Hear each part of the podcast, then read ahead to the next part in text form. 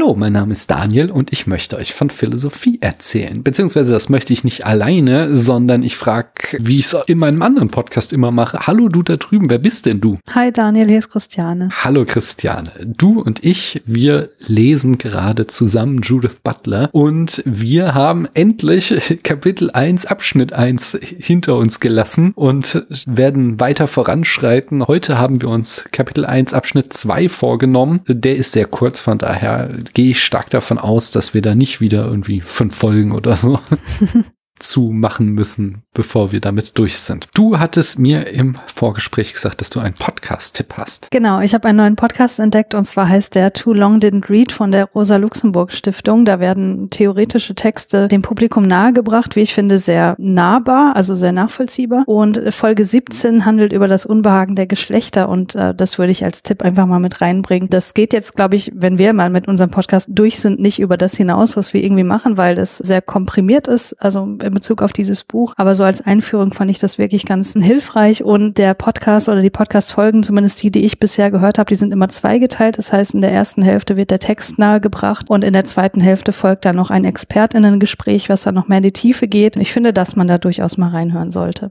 Ja, sehr schön. Vielen Dank. Dann springen wir in den Text. Mhm. Wir befinden uns auf Seite 22 von Das Unwagen der Geschlechter, Kapitel 1, Abschnitt 2, die Zwangsordnung Geschlecht, Geschlechtsidentität, Begehren. Judith Butler schreibt hier, es wird oft die Einheit der Frauen als Solidargemeinschaft beschworen, die sich gegen das Patriarchat verbünden soll gewissermaßen, sieht hier aber ein Problem schon aufkommen, denn die Unterscheidung zwischen anatomischen Geschlecht, Sex und Geschlechtsidentität, Gender, führt eine Spaltung des feministischen Geschlechts ein. Die Unterscheidung zwischen Sex und Gender wurde ursprünglich eingeführt, um die Formel Biologie ist Schicksal anzufechten. Also die Idee, dass eben man oder Frau in den Körper einer Frau geboren wird und sich daran nichts ändern lässt gewissermaßen.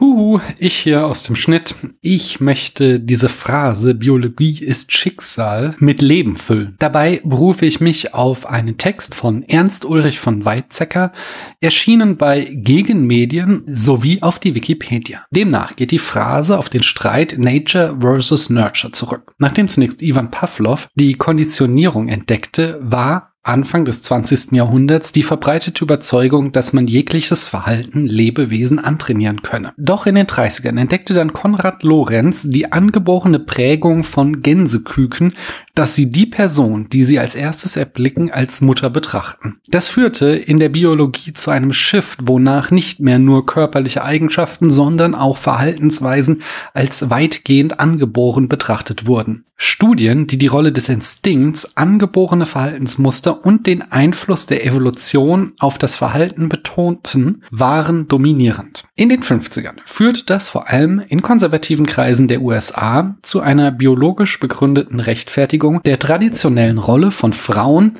als Hausfrau und Mutter. Oder kurz, es ist das Schicksal der Frauen, Hausfrauen und Mütter zu sein, da es in ihrem angeborenen Verhalten begründet liegt.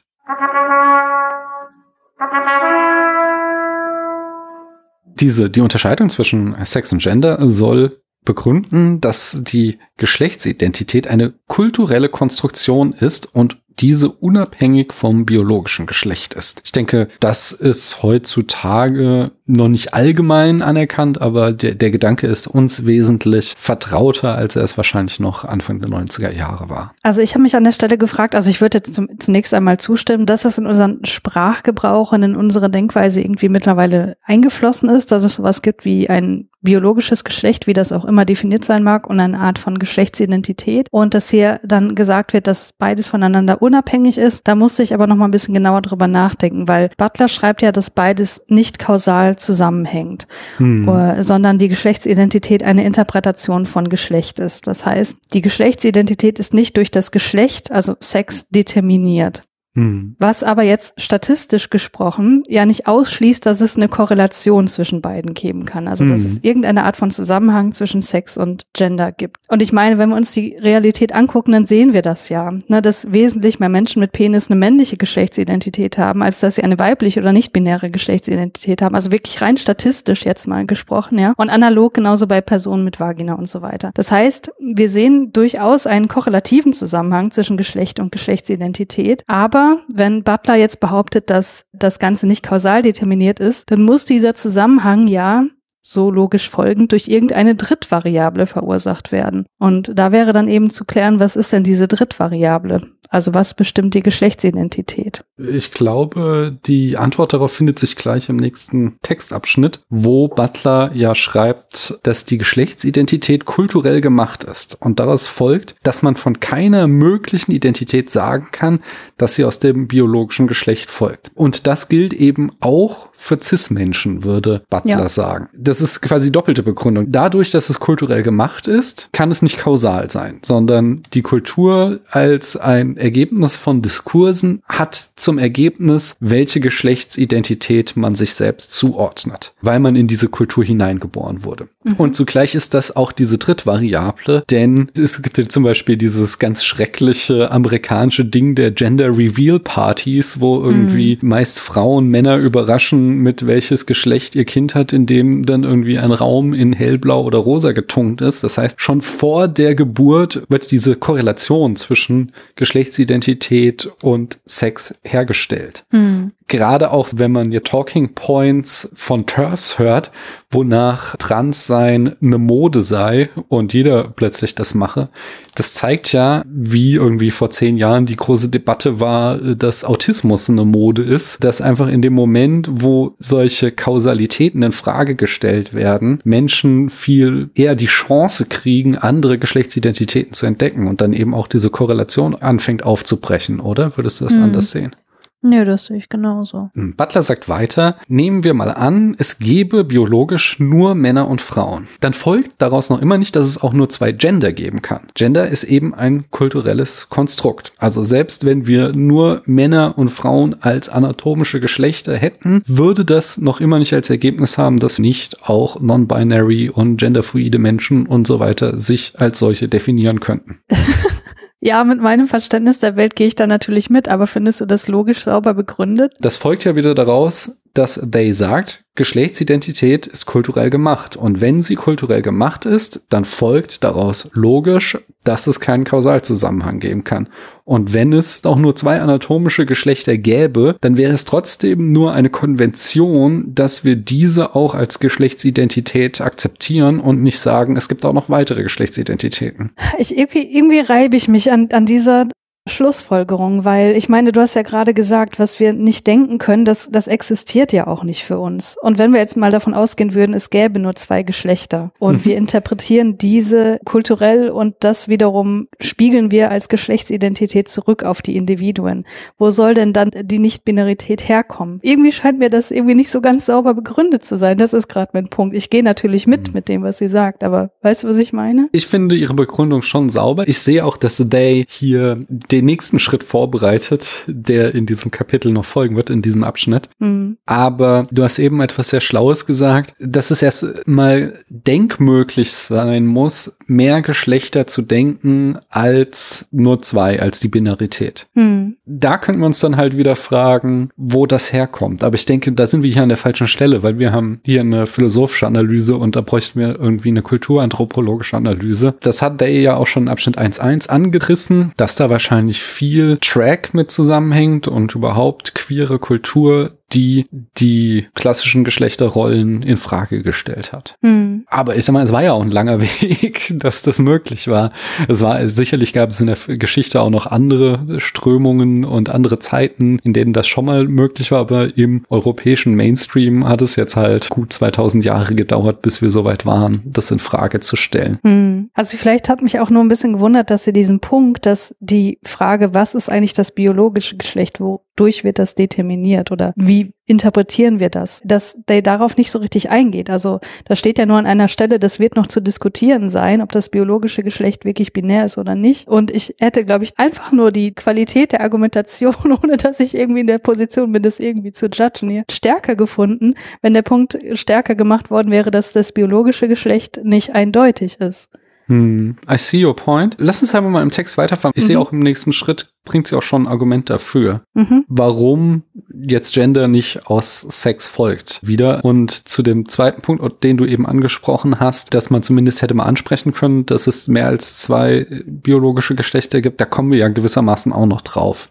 Ja. Und auch wenn Day das jetzt nicht explizit formuliert, legt sie eben die Basis dafür, das in Frage zu stellen. Der nächste Satz wäre dann hier, den ich ganz wichtig fand, die Annahme, dass es eine Binarität der Geschlechtsidentitäten geben muss, also nicht von Sex, sondern von Gender, basiert darauf, dass wir davon ausgehen, dass Sex und Gender in einem mimetischen Verhältnis stehen. Mimesis ist wiederum ein ästhetischer Begriff eigentlich. Ich habe da mal einen Lexikoneintrag von der Uni Tübingen aus dem Klossar der Bildphilosophie Dort steht geschrieben, Bedeutungsdimensionen der Mimesis. Der Ausdruck Mimesis fungiert in der Antike, besonders bei Plato und Aristoteles, als Grundbegriff der Kunstreflexion, aber auch der Naturphilosophie und Metaphysik. Bereits in seiner antiken Verwendung weist der Mimesis-Begriff eine Vielzahl von Bedeutungsdimensionen auf, die in einem wechselseitigen Begründungsverhältnis stehen. Demnach betrifft die Mimesis das Verhältnis des Künstlichen zum Natürlichen, ontologischer Gebrauch, das Verhältnis von Darstellung zur Welt, semiotischer Gebrauch, das Verhältnis vom Fiktionalen zum Faktualen, fiktionstheoretischer Gebrauch sowie anthropologische Vorstellungen über die schöpferischen bzw. kreativen Potenziale des Menschen anthropologischer Gebrauch. Die zweite Blütezeit der kunsttheoretischen Mimesis setzt mit der Rezeption der Poetik des Aristoteles in der Renaissance ein und erreicht einen Höhepunkt in der Aufklärung. Im Rahmen der Nachahmungstheorien wird die Mimesis Naturnachahmung mentalistisch umgedeutet und bezieht sich vorrangig auf das Verhältnis der Darstellung zu mentalen Gehalten, in Klammern mentalistischer Gebrauch. Die Relevanz der beiden Blütezeiten der ästhetischen Mimesis für moderne Darstellungs- und Bildtheorien ergibt sich vor allem aus der Übernahme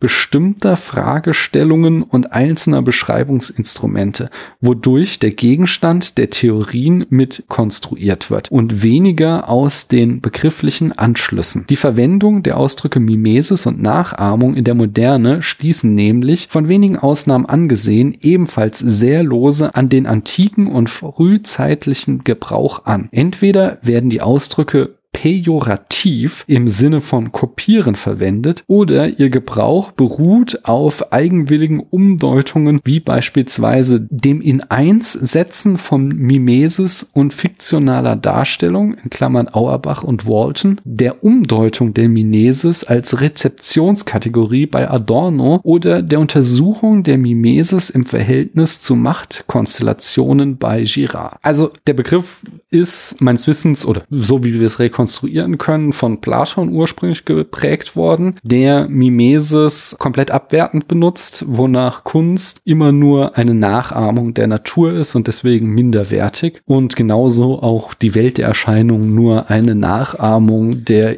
Ideenwelt ist und deswegen minderwertig. Mhm. Und Aristoteles formuliert dann darauf eine Antwort in seiner Poetik, die sicherlich folgenreicher und einflussreicher war, wo er die Mimesis aufwertet, wo er zwar den Grundgedanken des Mimesis Nachahmung ist, so wird es ja auch biologisch oft verwendet, der Begriff, beibehält, aber ihr eine schöpferische Wirkung einräumt. Ich glaube, wie es jetzt in dem Artikel hieß, dass Butler den Begriff sehr runtergebrochen hier verwendet, indem they Mimesis gewissermaßen als Nachahmung oder als Synonym für Nachahmung verwendet, wonach they sagt, die Annahme, dass es eine Binarität der Geschlechtsidentität geben muss, basiert darauf, dass wir davon ausgehen, dass Sex und Gender eben in einem Nachahmungsverhältnis stehen. Also Gender müsse Sex nachmachen, weil Sex nun mal biologisch, ontologisch in Binarität vorliegt und deswegen müsse es aufgrund dieses Nachahmungsverhältnisses auch bei Gender der Fall sein. Okay.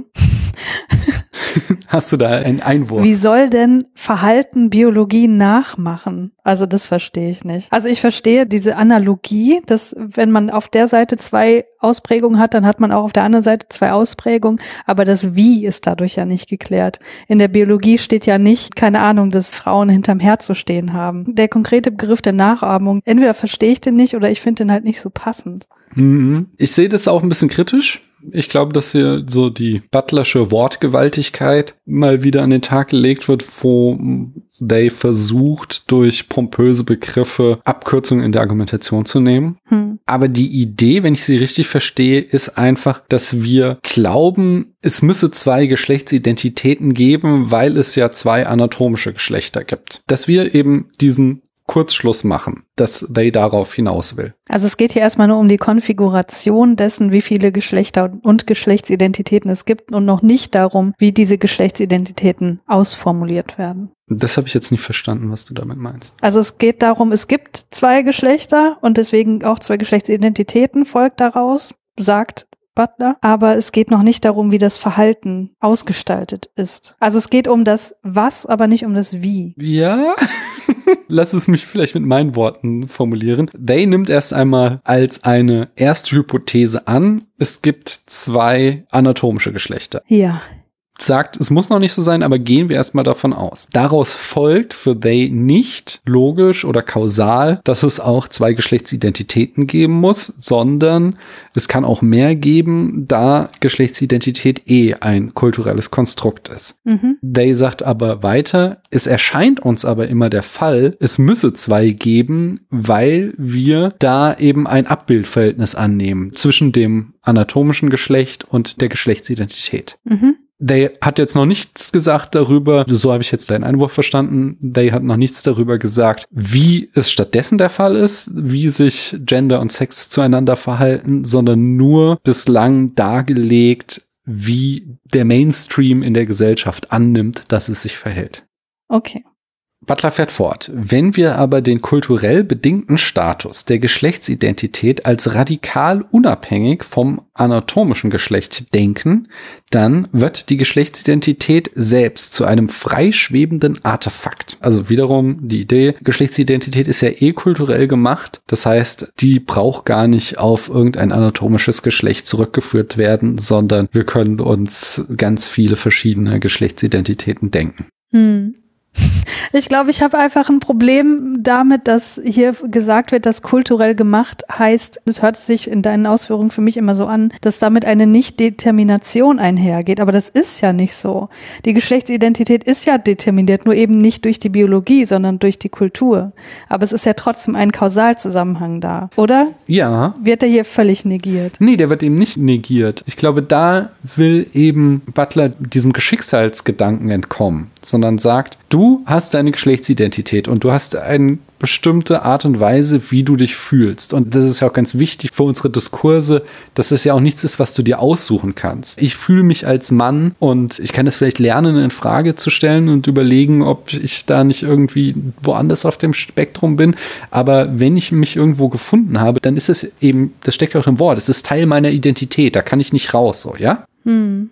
Aber es ist eben nicht Teil meiner Identität, weil mein Y-Chromosom mir sagt, du bist ein Mann, du musst jetzt Bier trinken und Fußball gucken. Hm. Sondern weil mir das eben schon vor meiner Geburt durch die Gesellschaft immer wieder eingeflößt wurde, ja. dass ich ein Mann bin und mich so zu fühlen habe. Und dass eben entsprechende andere Einflüsse auch dazu führen können, dass du dich einer anderen Geschlechtsidentität zuordnest. Hm. Also es ist halt nicht monokausal. Ne? Ja, das ist sicher, ja multifaktoriell. Ja. Und damit veränderlich. Hm.